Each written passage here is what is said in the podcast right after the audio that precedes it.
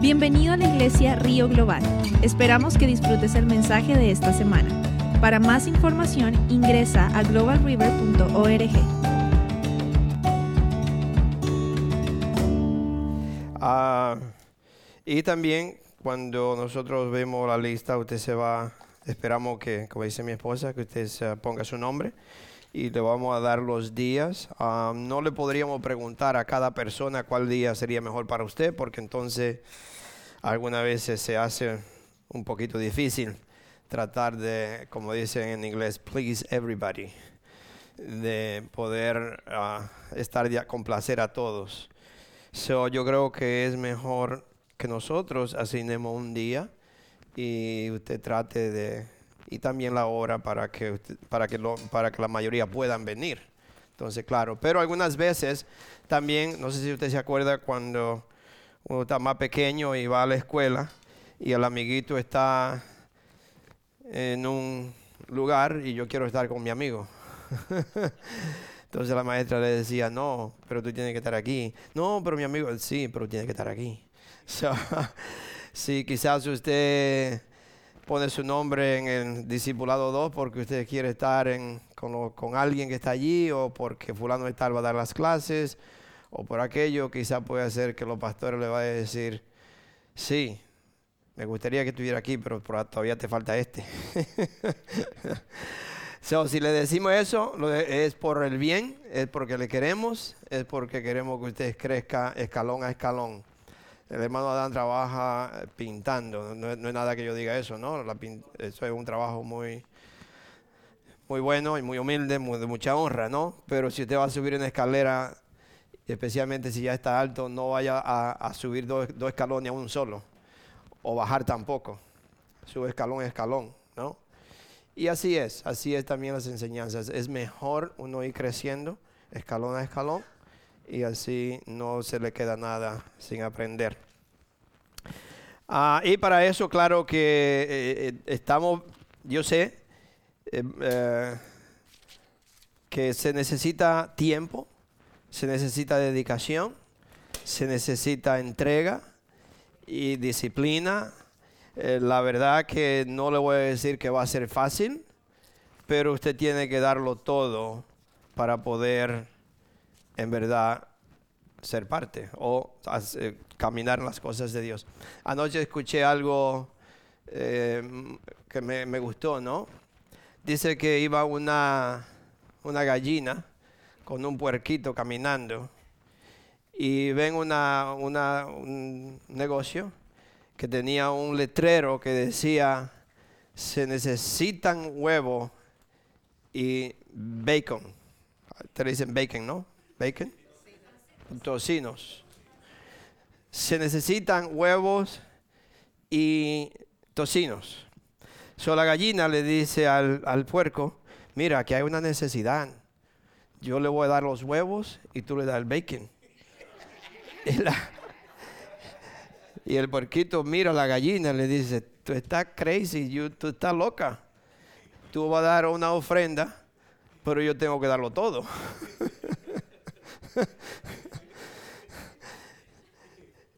Son muchos de nosotros queremos solamente darle una ofrenda, un poquito, una parte que no, verdad, no me cuesta nada, pero Dios demanda todo. Dios demanda que usted tiene que darle todo. ¿Sí? ¿Lo entendieron? Amén. So, el puerco le dice a la gallina que estaba loca, porque él tenía que dar todo. Y nosotros tenemos que dar todo. Entonces, sí, no es fácil. Eh, yo se lo digo, yo se lo dije la semana pasada, la vida cristiana no es fácil.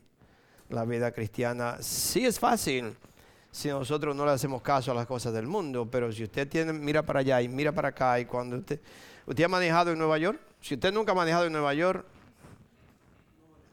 nunca, no vaya.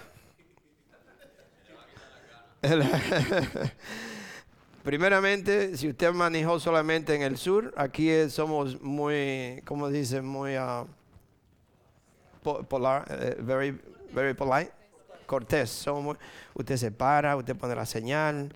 Si usted espera que aquel carro todavía está allí, no, no pasa porque usted espera que pase.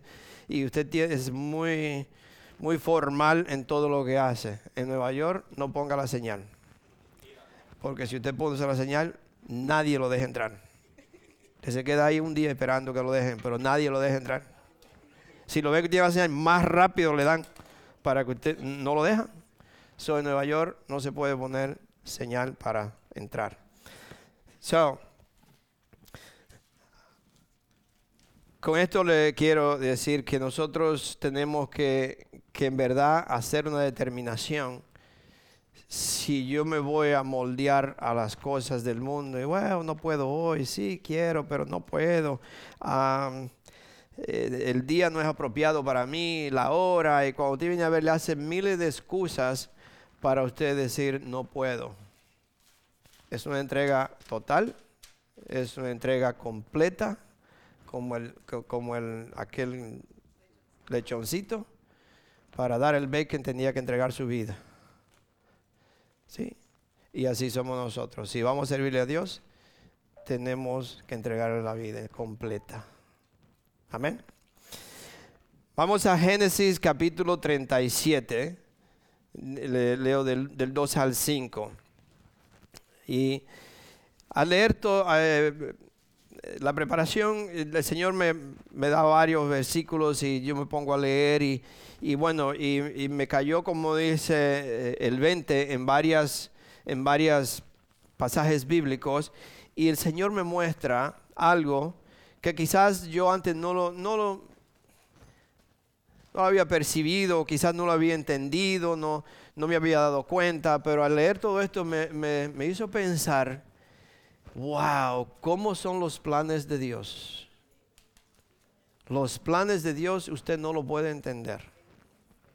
Incluso la palabra de Dios lo dice, que los pensamientos de Dios son más altos, sus caminos son más altos que los de nosotros, los pensamientos no son los de nosotros. nosotros no podemos en verdad entender los planes de Dios. Y por eso el título de la predicación, los planes de Dios están escondidos. So, vamos a leer primero a, Génesis el 37 de 2 al 5. ¿Están ahí? Dice entonces Jacob volvió a establecer en la tierra de Canaán, donde su padre había vivido como extranjero. Empezamos ahora en el 2. Dice en el 2. Este es el relato de Jacob y su familia. Cuando José tenía 17 años de edad, a menudo cuidaba los rebaños de su padre.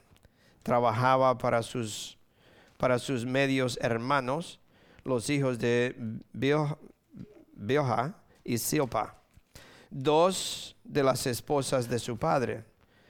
Así que le contaba a su padre acerca de, las fechorías que hacían sus hermanos.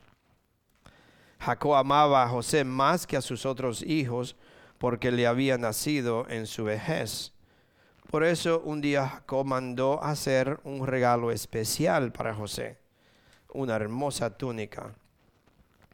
Pero sus hermanos lo odiaban porque su padre lo amaba más que a ellos. No dirigían ni una sola palabra amable hacia José. Y el versículo 5 dice, una noche José tuvo un sueño y cuando se lo contó a, a sus hermanos, lo odiaron más que nunca.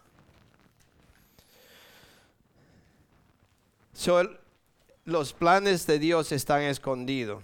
El plan de Dios el plan que Dios tiene para ti es más grande que el plan que tú tienes para ti mismo. El plan que Dios tiene para mí, el plan que Dios tiene para ti, es más grande que el plan que tú tienes para ti mismo. Amén. Y vamos a, pasar por situaciones que tú no te imaginas que lo que está pasando es que Dios te está preparando para el plan que Dios tiene, no el que tú tienes. Dios no, nos Dios no te puede decir o Dios no te, lo, no te lo puede decir. ¿Por qué? Porque tú vas, perdón, Dios no nos puede decir a nosotros el plan que Él tiene conmigo porque yo no lo voy a creer. Por eso Dios no me lo revela o no me dice el plan que tiene, porque usted no lo puede creer. ¿Por qué? Porque inmediatamente cuando Dios me, me, si Dios me revela el plan que tiene para mí, yo me voy a medir yo mismo mis habilidades, mi, mis estudios o lo que yo, lo que usted quiera ponerle, yo voy a empezar a medirme yo con lo que Dios me dijo que haga. Inmediatamente usted va a decir, oh, yo no puedo hacer eso. Yo no he estudiado. Yo no tengo bachiller o una universidad. Yo no soy universitario. Dice la hermana Lula, creo que en Nicaragua le dicen todo universidad. ¿Cómo le dicen? Bachiller. Bachiller, ¿cómo está? So, usted empieza a medir inmediatamente, yo no tengo esos recursos para poder eh, eh, desempeñar este trabajo, yo no puedo ir a tal lugar porque el carro mío no me va a llegar. Y usted empieza a medir, medir, medir mis habilidades, nuestras habilidades, con lo que Dios me ha dicho que haga. Entonces, eso me va a impedir hacer lo que Dios me manda hacer. Me impide hacerlo, porque yo mismo me estoy viendo yo, pero no estoy viendo a Dios. Y no estoy pensando que es Dios que va a hacer esto a través de mí. So, en esta historia de José vemos varias cosas, pero una de las cosas que vemos es que José tenía problema. José tenía problema. pero ¿cuáles eran los problemas de José? Ese problema era que José, él se, él se sentía demasiado seguro de sí mismo. Oh, no, yo puedo hacer esto. Y él era el, el, hijo de papi. Él no hacía nada malo. Todo lo que hacía el papi le decía, no te preocupes, está bien. No te preocupes, mi hijo. Y era él para todo era él era tan seguro de sí mismo que él todo lo que hacía, todo lo que decía, eh, él se lo creía.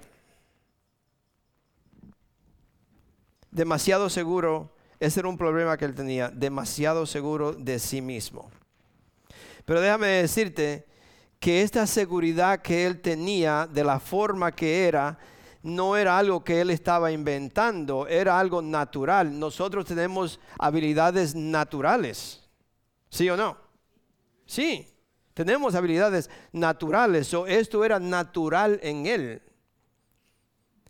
De que se creía demasiado, um, I don't know, todo lo que decía eh, era, era como dice, lo que él decía lo creía, lo que él hacía estaba bien y, lo, y como él se, comportaba, él todo lo pensaba, es que yo estoy bien. Porque se sentía muy seguro de sí mismo, pero era algo natural, algo natural en él. Y sabe que esto fue creciendo todavía más y más cuando se dio cuenta de que era el favorito de su papá. Le fue creciendo todavía ese, como ese orgullo, esa forma de ser, esa forma de, hablar, esa forma de compartir con los demás. Era una persona naturalmente muy simpático. Oh, sí se llevaba con todo el mundo. Él llegaba a un lugar y él era el centro de la conversación inmediatamente que llegaba. Porque él empezaba a hablar y todo el mundo le hacía caso a lo que decía. Era muy amable. Sí, era, era, naturalmente una persona así. ¿Usted ha visto una persona así? Yo desde niño he sido medio travieso, ¿no? y quizá por eso me llevo bien con mucha gente. So, José era naturalmente de esa forma. Era simpático, era amable, era amistoso. Era amistoso. Cuando él hablaba, era muy seguro de sí mismo. Eso era natural en él. Pero todas estas cualidades naturales, dice cualidades, ¿no? La otra semana, el domingo pasado, Ángel, después que nos fuimos aquí, me corrigió con algo que decía que ni me acuerdo lo que era. y nadie me corrigió, solamente Ángel. Ah, porque alguna vez las palabras en español como que se oyen diferente. Genético. Genérico. Algo así, I don't know. Ah, so estas cualidades son quizás son buenas en el mundo, pero sin Dios son torcidas. Porque yo lo que soy es orgulloso. Me creo mejor que los demás. Y cuando yo llego, todo el mundo me hace caso. Y usted sale, como dice, como una, una persona ahí que todo el mundo, usted se cree que es el mejor de todo, sin Dios. Entonces, pero son cualidades naturales que Dios la mira y dice, a este lo voy a usar. Lo voy a usar a este porque tiene cualidades tan torcidas, pero yo lo voy a enderezar. Amén. Son muchos de nosotros podríamos ser igual. Tenemos cualidades naturales, pero si no estamos con Dios, están torcidas y Dios las mira y dice, ah, este lo voy a usar porque este está torcido por las cualidades que tiene. Si la cambio, va a ser un excelente servidor. So, eso Dios miró en José. So, ¿cómo, ¿cómo Dios pudo moldear o, o trabajar con todo esto desastre que había en José? Dios pudo moldear todo esto a través del dolor. A través del dolor.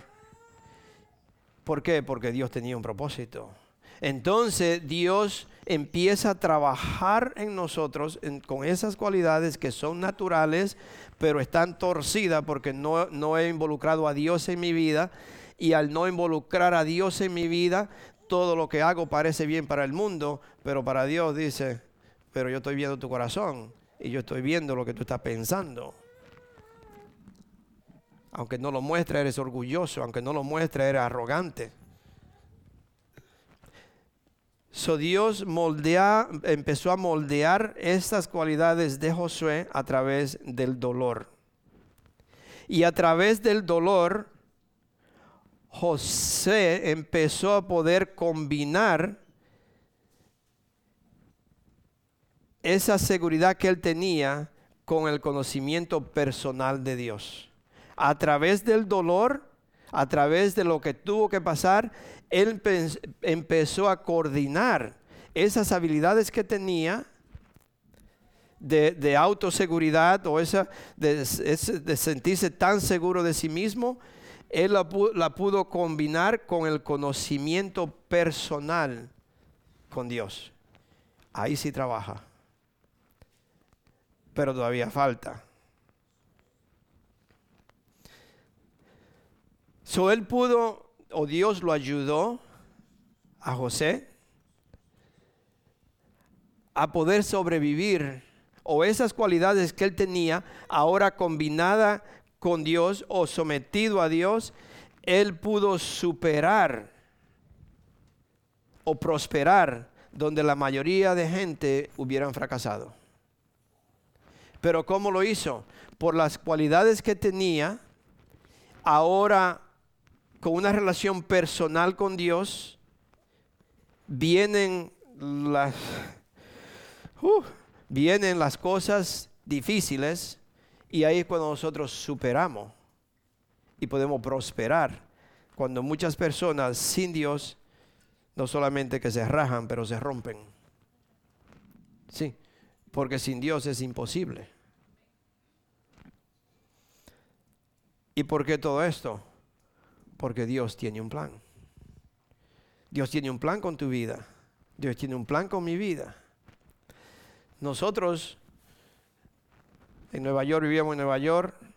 Mi esposa empezó a tener dificultades con la depresión. Anyway, después em, eh, ella se iba a retirar, le ofrecieron un, package en el trabajo, ¿cómo se dice un package? Un ¿ah? paquete. En su trabajo eh, de retiro y bueno, que todavía hasta hoy en día estamos beneficiado de alguna de, esas, de, esos, de esos beneficios de tantos años atrás. Ahí, cayó, ahí caí yo también por ser un buen esposo. Gloria a Dios.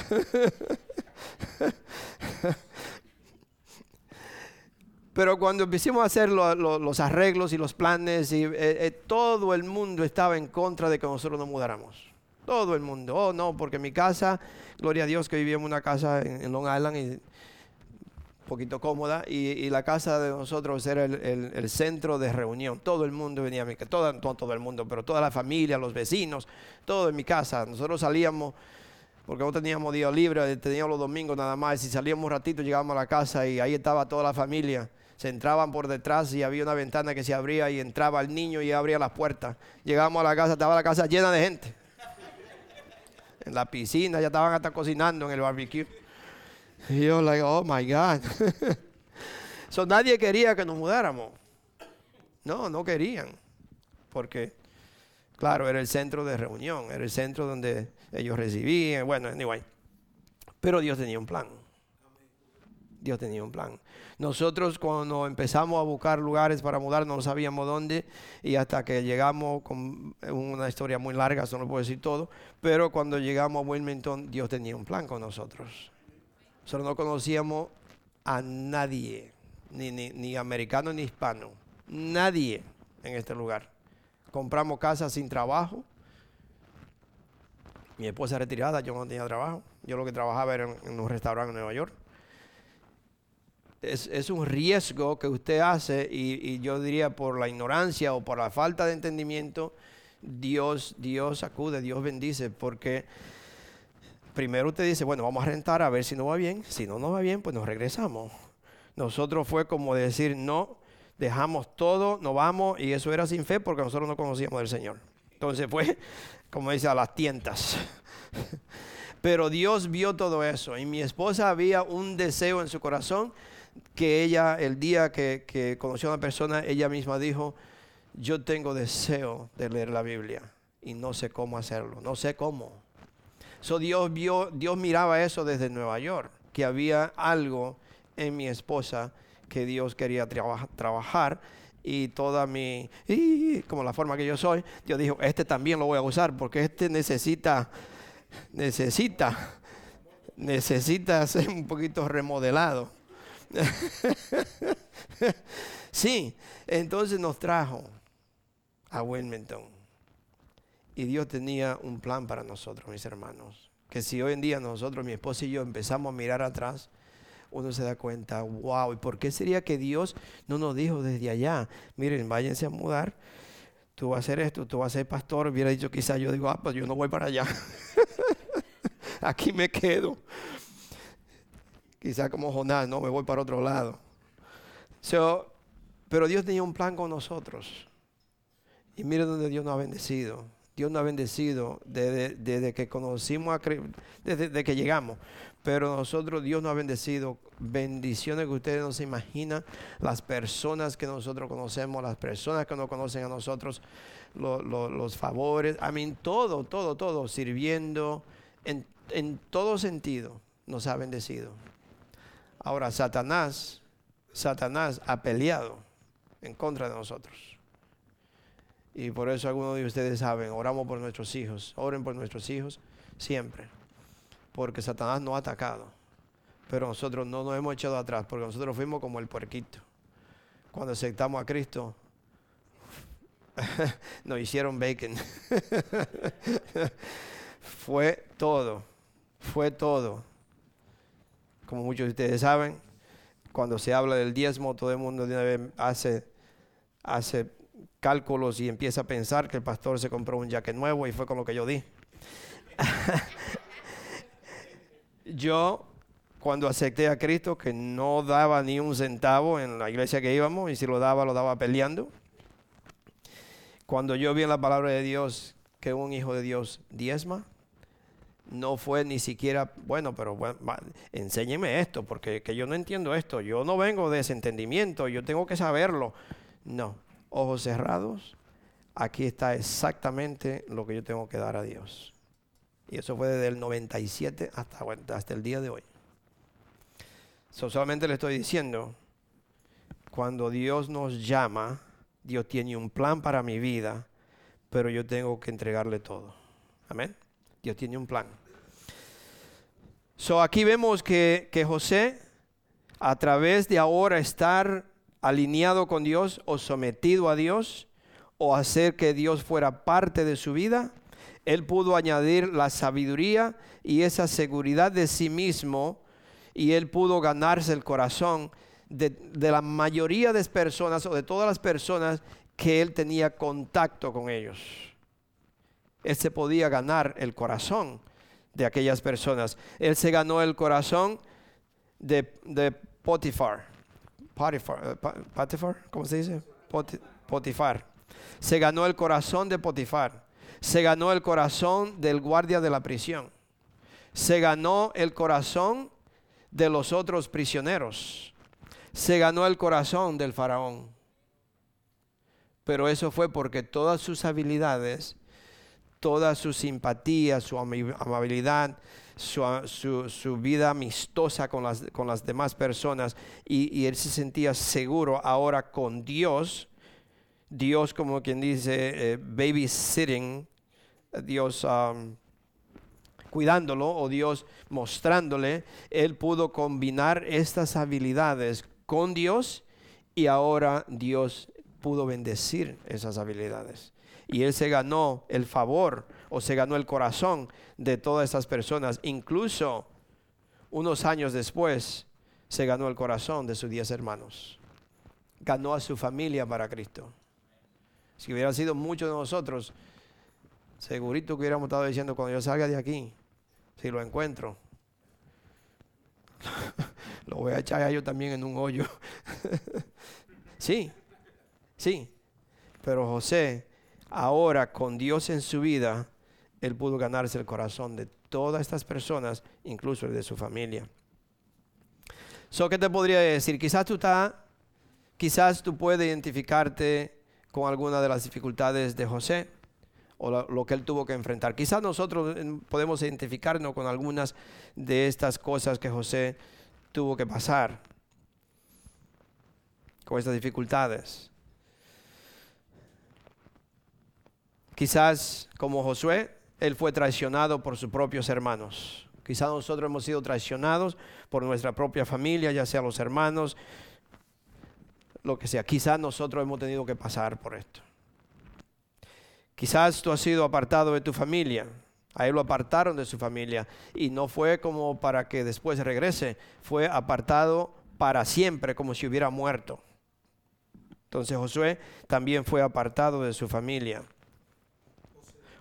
perdón, José. José también fue expuesto a la tentación sexual. Que ustedes saben la historia de Josué, ¿no? Él fue expuesto a la tentación sexual. Fue castigado por hacer lo correcto.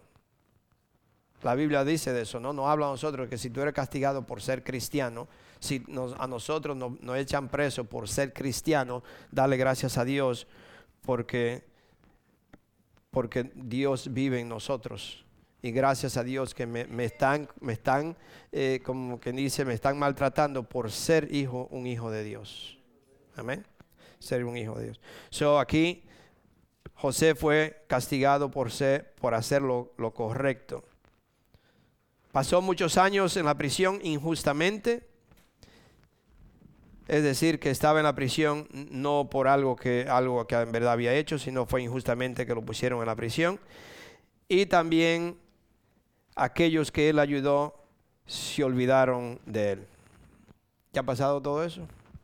Hemos pasado cosas así.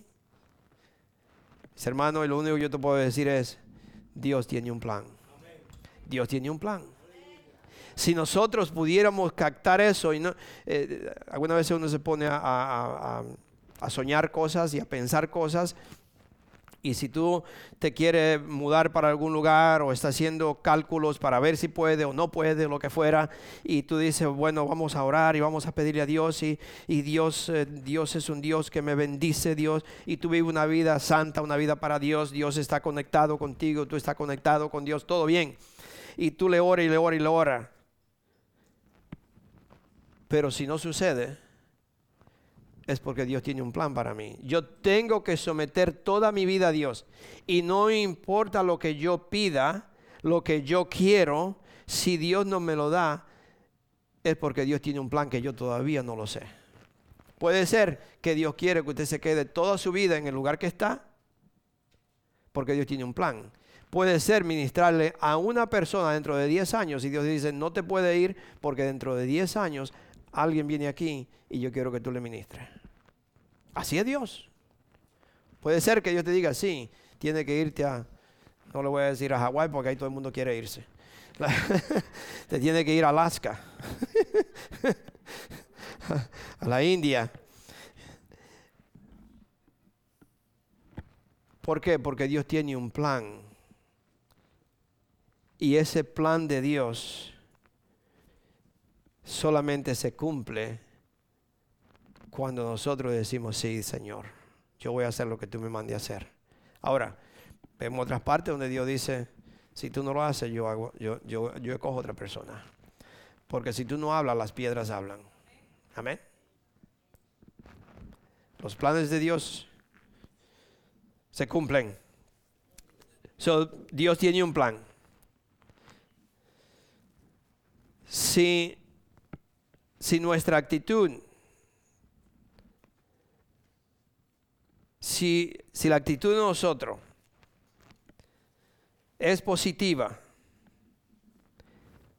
si la actitud de nosotros es positiva, nosotros damos cuenta aquí que cada vez por la actitud que José tenía, ahora, ahora poniendo a Dios siendo parte de su vida, la actitud de él y todas las cualidades que él poseía naturalmente, cada vez que él caía al fondo, se levantaba se levantaba.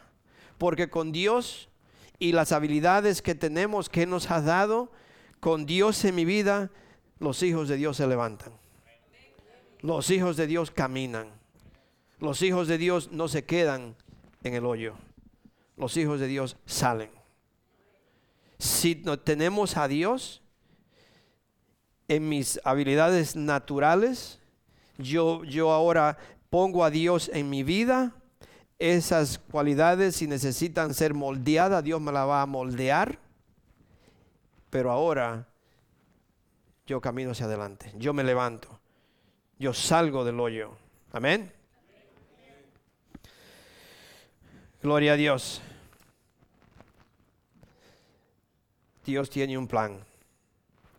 Ah, todo el que conocía a José, todo el que conocía a José sabía que donde José iba o donde José fuera, o lo que él hiciera, Dios estaba con él. Todo lo que lo conocían sabían que lo que donde José iba y lo que José hacía, Dios estaba con él. Y eso es, ¿te acuerdas qué dijo Moisés?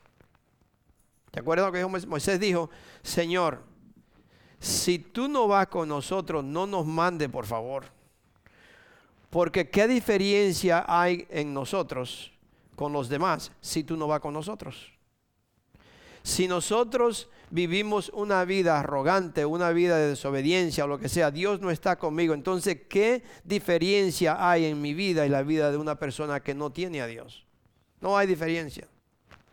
Por eso yo tengo que llevar una vida que Dios está conmigo que Dios, donde quiera que yo vaya, donde quiera que yo estoy, lo que yo hago, identifica que Dios está conmigo. Amén. Que Dios está conmigo, mis hermanos. Ese es, la, yo diría, la gran comisión de nosotros, vivir una vida santa, una vida que, que, en verdad agrada a Dios en todo lo que hago, porque todo lo que hago y todo lo que digo y donde yo voy, la gente sabe que Dios está conmigo. La gente lo sabe que Dios está conmigo. So, nos damos cuenta que, que José, donde quiera que él iba, donde quiera que lo que él hiciera, la gente sabía que Dios estaba con él.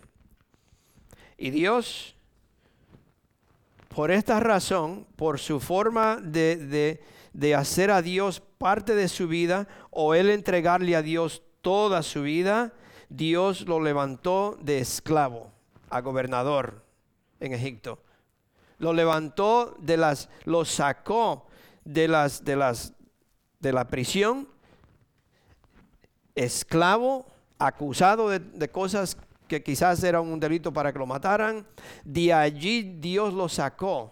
¿Por qué? Porque Josué hizo a Dios, José, perdón, José hizo a Dios parte de su vida o él entregó su vida a Dios 100%. Y Dios, por las cualidades que tenía, Dios lo moldeó ahora y el carácter que él tenía era el carácter de Dios y Dios lo sacó de ese lugar, de esclavo a gobernador en Egipto. Ustedes saben que era el rey o el faraón y José tenía un paso debajo del faraón. Es decir, que en Egipto no se hacía nada a menos que José no lo permitiera. Ahí llegó desde la prisión, desde esclavo, a esa posición de gobernador. José era conocido por su integridad personal. Integridad personal, mis hermanos, que hoy en día desafortunadamente está escasa. No hay integridad. Y se, espera que en la familia de Dios, se espera que en los hijos, las hijas de Dios, haya integridad. Nosotros decimos la verdad. Nosotros hablamos con, con, valor, como dice, con peso. Lo que yo digo, usted lo puede escribir, lo puede sellar, lo que sea. Pero hoy en día, si usted no tiene una carta notarizada, si usted no va a un sitio y lo notarizan y lo sellan y le ponen, eh, eh, muchas veces hasta así se niegan la gente. Nosotros somos personas de integridad. Amén. Los hijos de Dios. So, a José lo conocían como una persona, un hombre de integridad personal. Espiritualmente era muy sensitivo, escuchaba a Dios, reconocía la presencia de Dios en su vida. También nosotros, ¿cómo, ¿cómo sucede eso? Pasando tiempo en la palabra de Dios, leyendo la palabra de Dios, orando, viniendo a la iglesia, compartiendo con los demás. Hay mucho trabajo que hacer en la vida de nosotros, mis hermanos. No pierdan tiempo. Es el tiempo para que usted empiece a trabajar en la vida espiritual individualmente de cada uno de nosotros. José, Dios lo usó a, José para preparar una nación, una nación, para sobrevivir una terrible escasez. Dios lo preparó a José para que esta nación pudiera, pudiera sobrevivir de una escasez que venía. José, también Dios lo estaba preparando para que salvara a todos sus parientes, a toda su familia, con esclavo y todo. A ese que lo querían matar, a ese que tuvo que ir preso por 12 años, a ese que lo acusaron injustamente, que pasó ese tiempo en la prisión, que la familia lo quería matar, a ese José Dios lo levantó y lo puso como gobernador de Egipto. A ese José Dios lo levantó y Dios le dio a él la habilidad de preparar una nación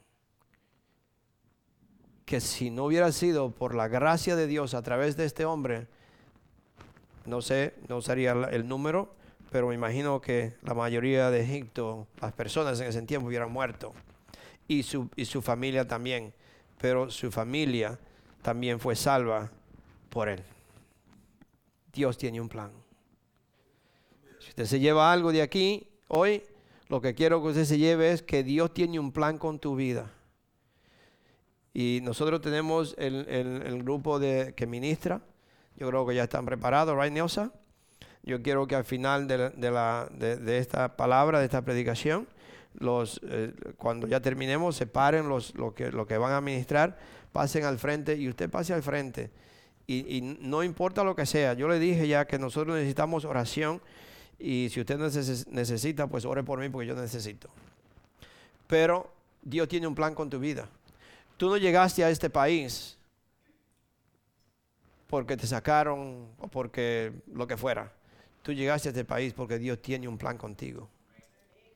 Dios tiene un plan contigo. Y no hemos dejado robar de Satanás pensando que yo vine por esto, yo vine por aquello y usted empieza a hacerle todo el relajo que uno hace y Dios dice, la razón que tú estás aquí es porque yo tengo un plan contigo búscame a mí primero y yo te empiezo a revelar el plan que tengo para ti. Pero búscame a mí primero. Ame a mí primero en tu vida. Ame a mí todo en tu vida y ya verás los planes que tengo para ti. Dios tiene planes, pero solamente es para aquellos que en verdad se entregan y lo buscan. ¿Ok? También vemos la, vemos la historia de Moisés. La historia de Moisés, todo, la mayoría de ustedes lo saben, como Moisés, pero quiero leerle un poquito en, en Éxodos 1, 22. Éxodos 1, capítulo 1, versículo 22. Y no se me duerman, porque si usted se duerme, Satanás le roba el plan que Dios tiene para ti. ¿Ok? Así es que, si no lo quiere, Éxodos 1, el versículo 22 dice, entonces el faraón dio la siguiente orden a todo su pueblo. ¿Se acuerdan que ya le había dicho a las mujeres, a las parteras, que si un varón salía, eh, si el niño era varón, que lo mataran, ¿no? Eh, la historia usted lo puede leer ahí, que es una historia donde el faraón declaró una, como una ley que todo varón que naciera tenían que matarlo. Entonces el versículo 22 dice, entonces el faraón, como no lo hicieron, entonces el faraón dio la siguiente orden a todo su pueblo. Tiren al río Nilo a todo niño hebreo recién nacido, pero las niñas pueden dejarlas con vida. Él le dijo primeramente que lo mataran cuando estaban naciendo. Pero como vieron que seguían naciendo niños y no, no estaba sucediendo lo que el faraón dijo, entonces él dijo ahora, agarren los niños que ya han nacido y tírenlos al río Nilo, porque en el río estaba, eh, como dice, fermentado de, cocodrilos, de, todos esos animales, ¿no? Que es, so, por esa razón él lo dijo. Y en ese mismo libro, el capítulo 2, versículo 7, dice, entonces la hermana del bebé se acercó a la princesa. ¿Se acuerdan que la historia es que lo pusieron en el Nilo, en un canasto, se fue en el río y la hija del faraón lo encontró, lo sacó y la hermana que iba mirando a ver lo vio y entonces fue a ella y le dijo, Dice entonces la hermana del bebé se acercó a la princesa. ¿Quiere que vaya a buscar a una mujer hebrea para que le mamante el bebé? Le preguntó. Sí, consigue una, contestó la princesa. Dios tiene un plan. Mientras Satanás quería destruir todos los niños, Dios saca un niño y se lo pone debajo de las narices de Satanás. Y le dice, aquí este va a crecer. Dios tiene un plan, mis hermanos. No tengas miedo, Satanás ha sido vencido. Satanás ha sido derrotado. No importan los planes que Satanás tenga. Si yo soy un hijo de Dios, si yo busco de Dios, si yo honro a Dios, si yo en verdad me entrego total a Dios, no importa los planes que Satanás tenga. Incluso Satanás es un títere. Dios lo usa para bendecirme. Sí, Dios lo usa para bendecirme a mí. En el momento no parece pero Dios tiene un plan. Dios tiene un plan. So Dios, si usted ve esta historia, usted va a decir, bueno, pastor, pero estas mujeres, dice la palabra de Dios, y yo le, dije eso el domingo pasado, creo, no me acuerdo cuándo, pero que una mentira, Dios no, Dios no puede bendecir los mentirosos, porque una persona mentirosa, dice la palabra de Dios, que no llega al cielo. Y usted me va a decir aquí, pastor, usted dijo esto el domingo pasado, pero estas mujeres mintieron. Sí, porque algunos de ustedes que saben la Biblia, ¿no? Y toman nota y después me, me echan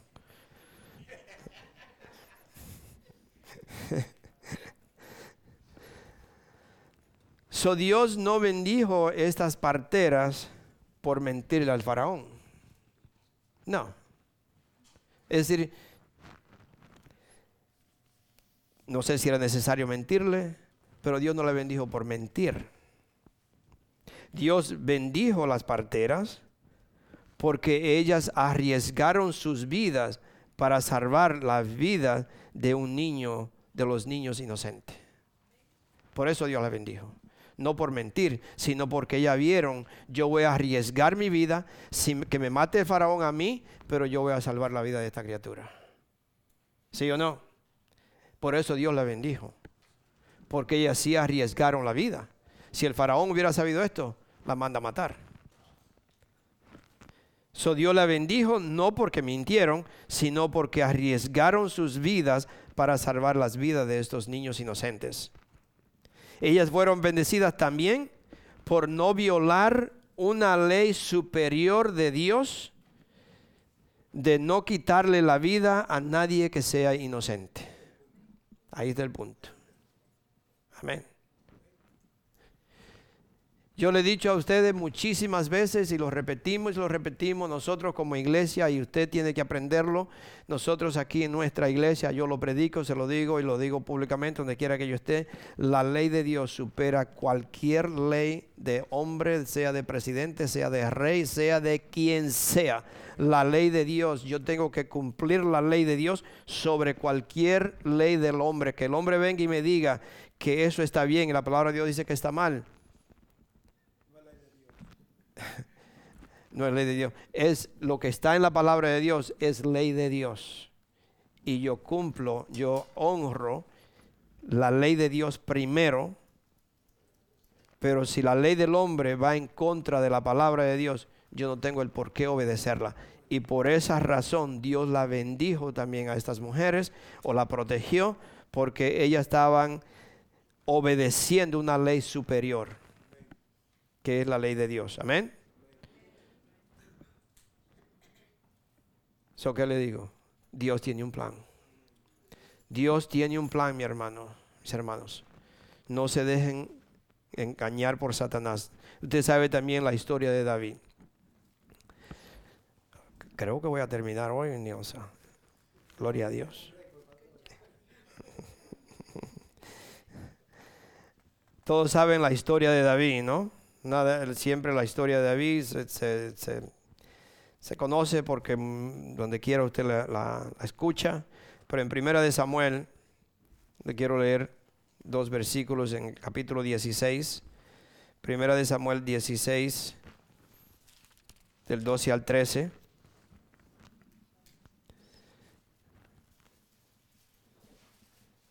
Dice, entonces Isaí mandó a buscarlo, mandó a buscar a, David. El joven era trigueño y apuesto y de hermosos ojos, era como yo.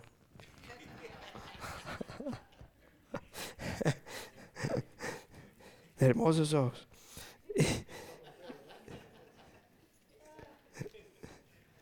Yo todavía le hago, yo todavía le hago ojito a mi esposa hermosos ojos. Y el Señor dijo, este es un gelo. Al estar David de pie entre sus hermanos, Samuel tomó el frasco de aceite de oliva que había traído y ungió a David con el aceite. Y el Espíritu del Señor vino con gran poder sobre David y a partir de ese día, a partir de ese día, luego Samuel regresó a Ramá. ¿Qué pasó con David? David fue rey al otro día.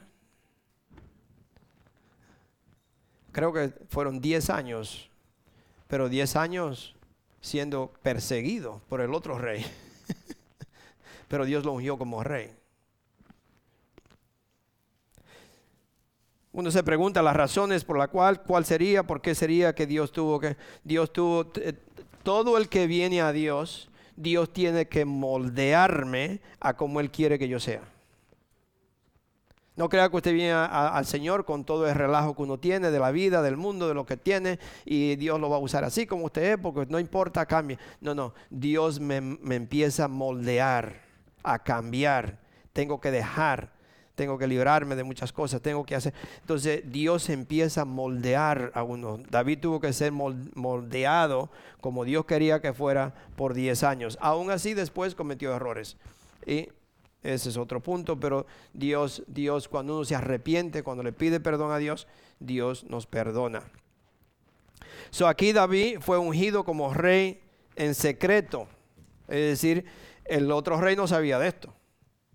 Entonces no fue públicamente que, eh, eh, lo nombraron como rey, sino que fue ungido en secreto.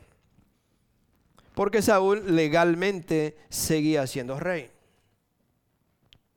Legalmente Saúl seguía siendo rey, entonces no podía haber dos reyes, había uno solo y David fue ungido secretamente, es decir, en secreto, porque Saúl era el rey todavía.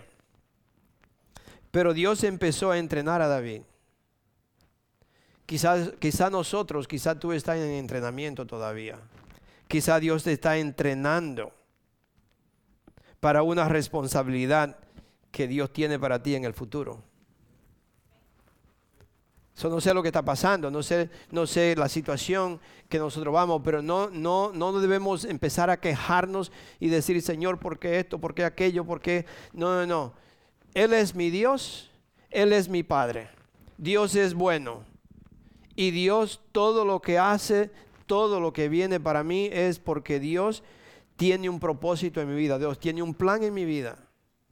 Y ese plan se va a cumplir. Ese plan se cumple porque Dios lo ha diseñado así.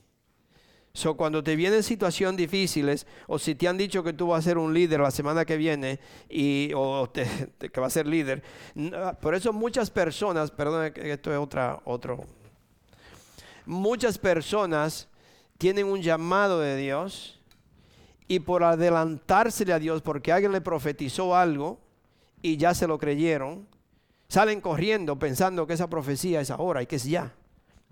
Tenemos que tener sabiduría cuando alguien profetiza algo sobre mí, porque puede ser dentro de 20 años. Puede ser mañana, no sé. Pero yo tengo que estar seguro de que cuando yo recibo algo, yo no tengo que salir corriendo y decir, ya, imagínense que, David hubiera salido corriendo y dice, soy el rey de, de Israel. Y,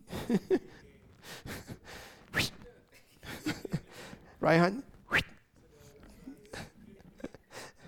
Así me dice mi esposa que no me porto bien.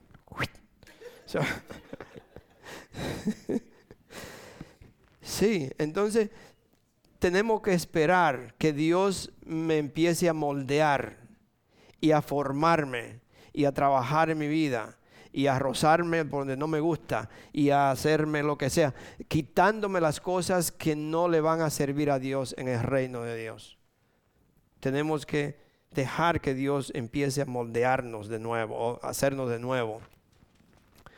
So David, David todavía no estaba seguro qué era lo que Dios iba a hacer con él. Él no estaba seguro. Él no sabía. Él lo ungieron como rey, pero el otro sigue siendo rey y ahora me, me quieren matar. Él no sabía en verdad lo que Dios iba a hacer con él. Pero sí sabía que cuando el profeta, o en ese entonces, cuando un profeta ungía a una persona con aceite, esto representaba santidad. Esto cuando, cuando eso lo hacían, representaba que santidad es que usted ha sido separado con un propósito. Sabía que la unción del, del, profeta con el aceite que le puso, ya él fue separado con un, con un enfoque, un propósito. Pero ahora tengo que esperar. Ahora tengo que esperar cuando Dios, Dios es el que me va a mover, Dios es el que me va a hacer, Dios es el que me va a poner en la posición. So, ustedes han sido ungidos con un propósito. Esa unción es que nosotros somos separados, santificados con un propósito para servirle a Dios. ¿Dónde le voy a servir a Dios? Muchos de ustedes ya Dios se lo ha revelado, muchos de ustedes ya saben dónde tienen que servir, dónde van a servir, otros siguen esperando, pero si usted sigue esperando, dele todo a Dios. Siga siendo obediente. Porque si usted agarra algo, si usted se queda con una parte y usted dice, no, esto no, eh, entonces usted va a tener un proceso muy largo deje que Dios lo vaya moldando. En ese entonces se usaba para separar o reconocer a alguien para el servicio de Dios. Es decir, que en ese entonces se usaba esa clase de unción, ungían a una persona para que esta persona fuera reconocido o alguien que era reconocido para servirle a Dios. Amén. Dios tiene un plan. No quiero que se le olvide eso. Cuando usted vaya por ahí y usted sea lo que le pase, dice, ahora, eso es también si yo vivo una vida en santidad para Dios. Yo le estaba diciendo a mi esposa ayer, nosotros, yo, el pensar, ¿no? Porque usted piensa, ¿no? Ok, pensamos, ok, vivimos bien, vamos a la iglesia, leemos la Biblia, oramos en la casa, no miramos nada que no debemos de ver, no, no andamos haciendo cosas en el mundo, eh, hacemos lo que Dios nos manda hacer, algunas veces invitamos personas que quizás no nos van a invitar otra vez, no nos van a invitar a nosotros. Eh, entonces usted no solamente invita al que lo puede invitar o al que le puede dar, usted invita, hacemos todo que uno piensa que está haciendo las cosas de Dios, ¿no?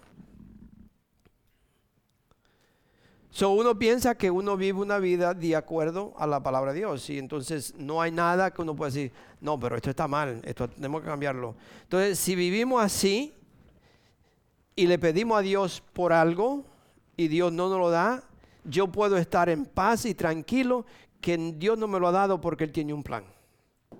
Tiene un plan en mi vida. Si me lo da, lo que fuera, entonces gloria a Dios que Dios tiene un plan con nosotros aquí. Dios tiene un plan con nosotros allá. Dios tiene un plan conmigo en esta situación.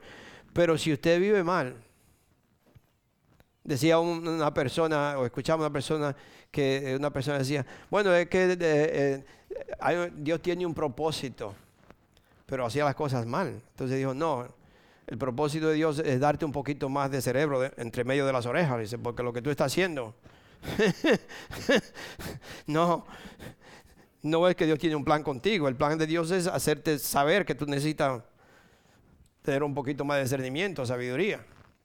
So, no es que usted anda haciendo cosas ahí y Dios tiene un plan. No. Si usted se va en el carro sin, freno, sabiendo que no tiene freno, y usted choca con alguien, ese, no es un plan que Dios tenía. el plan suyo era que usted es medio torpe. ¿Sí o no? sí, porque no, no, esos son los planes de Dios. Porque muchas personas usan todo y todo dicen, no, porque Dios tiene un plan. No, no, eso no es así. Pero sí Dios tiene un plan con los, hijos de Dios. No importa lo que venga. Vemos la historia de Esther.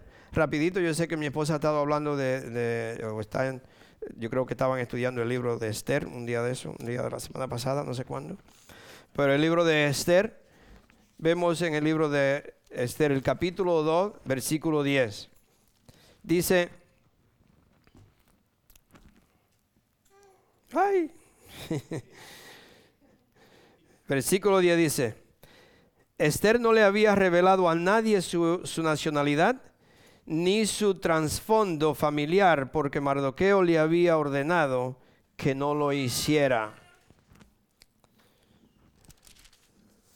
Le leo también los otros versículos en ah, ese mismo libro, capítulo 7, versículo 4 al 6. Dice, pues mi pueblo y yo hemos sido vendidos, le está hablando al rey. Dice, pues mi pueblo y yo hemos sido vendidos para ser muertos, masacrados y aniquilados. Si solo nos hubieran vendido como esclavos, yo me quedaría callada, porque sería un asunto por el cual no, no merecería molestar al rey. ¿Quién sería capaz de hacer semejante cosa? preguntó el rey Jerjes. ¿Quién podría ser tan descarado para tocarte a ti? Esther contestó.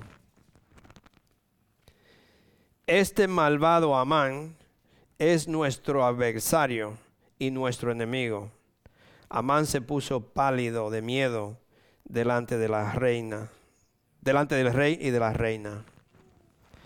Capítulo 4, versículo 14.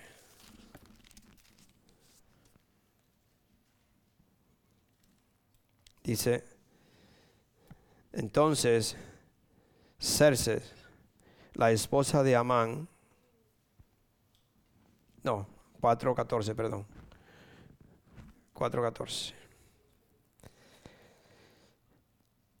Dice, Mardoqueo le estaba diciendo a su, sobrina, la reina, dice, si te quedas callada en un momento como este, el alivio y la liberación para los judíos surgirán de algún otro lado, pero tú y tus parientes morirán. ¿Quién sabe si no llegaste a ser una reina precisamente para un momento como este? Dios tiene un plan. Y Dios puso a una mujer judía debajo de las narices del enemigo. Porque Dios tenía un plan. Dios sabía. Dios sabe.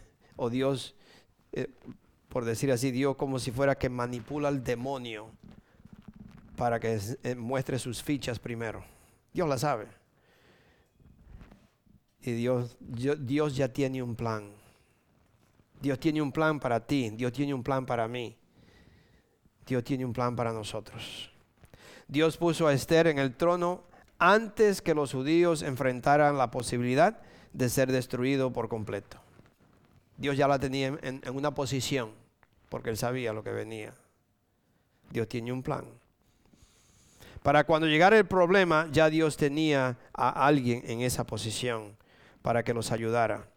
So déjame decirte que ningún esfuerzo del demonio o de los espíritus o los demonios de Satanás o ningún esfuerzo del ser humano puede parar o torcer el plan de Dios. Amén. Nadie lo puede torcer.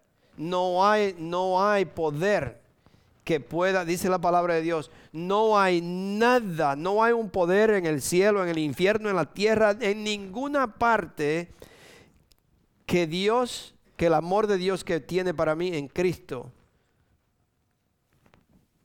como dice, sea, como dice, quitado, ¿no? Eh, eh, separar, separarnos de Dios. No hay nada, no hay demonio, no hay poder que me pueda separar a mí del amor que Dios me tiene a mí en Cristo Jesús. En Cristo Jesús. Amén. So, por eso no hay poder, no hay nada que pueda torcer el plan de Dios. Si tú estás cambiando de trabajo, déjame decirte, si tú estás cambiando de posición en tu trabajo, lo que fuera, te ha cambiado de trabajo, de posición, o ha cambiado de lugar, te ha mudado a otro lugar, y no puede ver, no puede ver a Dios en, esa situación que tú estás pasando, acuérdate de lo, que de lo que estamos diciendo. No solamente que Dios tiene un plan, pero Dios está en control. Dios tiene el control de todo. Soy un hijo, soy una hija de Dios. Yo pongo mi vida completa en Dios como aquel puerquito. Yo, yo pongo todo en las manos de Dios los planes de Dios son perfectos para mi vida. Y todo lo que me venga en mi vida, dice Romanos 8:28, que dice que todo Dios lo cambia para el bien de aquellos que le aman. Amén. So, no importa lo que venga, tú confía en Dios. Dios tiene un plan para mi vida. Dios está en control. Yo soy un hijo, soy una hija de Dios. Yo todo lo que hago lo, lo, lo I don't todo lo que usted hace, usted lo, lo, busca y usted está seguro que lo que está haciendo está de acuerdo con la palabra de Dios, que lo que usted está haciendo es agradable a Dios. Entonces soy un hijo, soy una hija de Dios.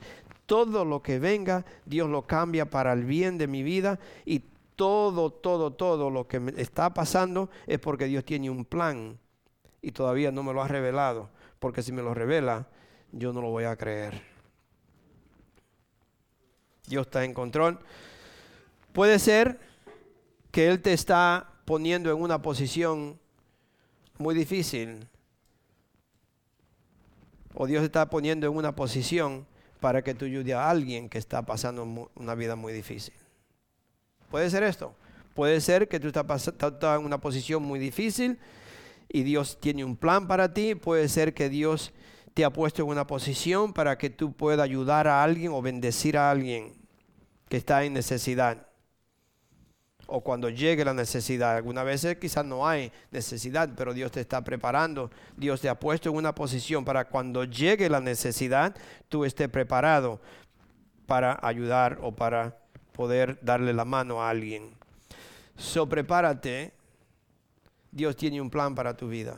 Prepárense, yo se lo digo, prepárense, Dios tiene un plan para ustedes, un, plan para nosotros, un plan para la iglesia Global River, Dios tiene un plan con tu vida. Y puede ser que ese plan que Dios tiene para ti, tú nunca te lo has podido imaginar, nunca lo había pensado. Que el plan que Dios tiene para ti, pero un día Dios te revela que puede ser algo simple, pero para Dios era algo muy grande. Yo le dije varias veces, para terminar con este ejemplo, ¿no? Le he dicho varias veces, yo escuché un, testimonio de, un pastor en África que Dios le dijo allá que aprender a hablar español en África. Y él empezó a aprender español mientras él aprendía allá. Había un borracho en México que iba todos los domingos a la iglesia. Y no que hacía un desorden, sino que interrumpía y hacía cosas, ¿no? Y el pastor, como pastor, pues como iba todos los domingos, pues, pero él, él pensaba, Señor, saca a este hombre, porque este es un relajo ya, ¿no? Y el hombre todos los domingos, por años, iba, iba, iba. Pero siempre lo mismo. Hasta que unos años después, a ese africano, lo invitaron a México a predicar. Resulta que donde estaba predicando, o no sé si fue la misma iglesia, pero donde estaba predicando, el borracho fue. Y con ese africano, el borracho aceptó a Cristo y fue liberado del alcoholismo. Los planes de Dios, mis hermanos, Dios no nos lo va a revelar. Porque ¿por qué Dios no usó el mismo pastor? ¿Por qué Dios no usó a alguien de México? Sino que preparó un africano del otro lado del mundo. Dios tiene un plan. Y los planes de Dios, mis hermanos, son muchísimo más altos que los de nosotros. Amén. So, lo único que nosotros tenemos que hacer es entregarle todo a Dios, confiar en Dios, tener fe en Dios y decir, Señor, yo me entrego por completo. Aquí estoy para hacer lo que tú me mandes a hacer, porque tus planes son buenos para mí. Amén. Vamos a ponernos de pie. Gloria a Dios. Le voy a pedir al, al, ministerio de eh, el equipo de, de oración que pasen al frente. Ya ustedes saben, algunos de ustedes que creo que saben quién son. Al final de esta alabanza pasen al frente para que yo, yo, le, yo en verdad le digo, si usted necesita oración, pase. Pero aunque no necesite, usted puede decir, todavía yo no, no puedo entender mis planes o los planes de Dios, pero yo quiero saberlo. Yo quiero saber cuáles son los planes de Dios para mi vida. Si usted quiere, puede pasar al frente y vamos a orar por ustedes después de esta alabanza.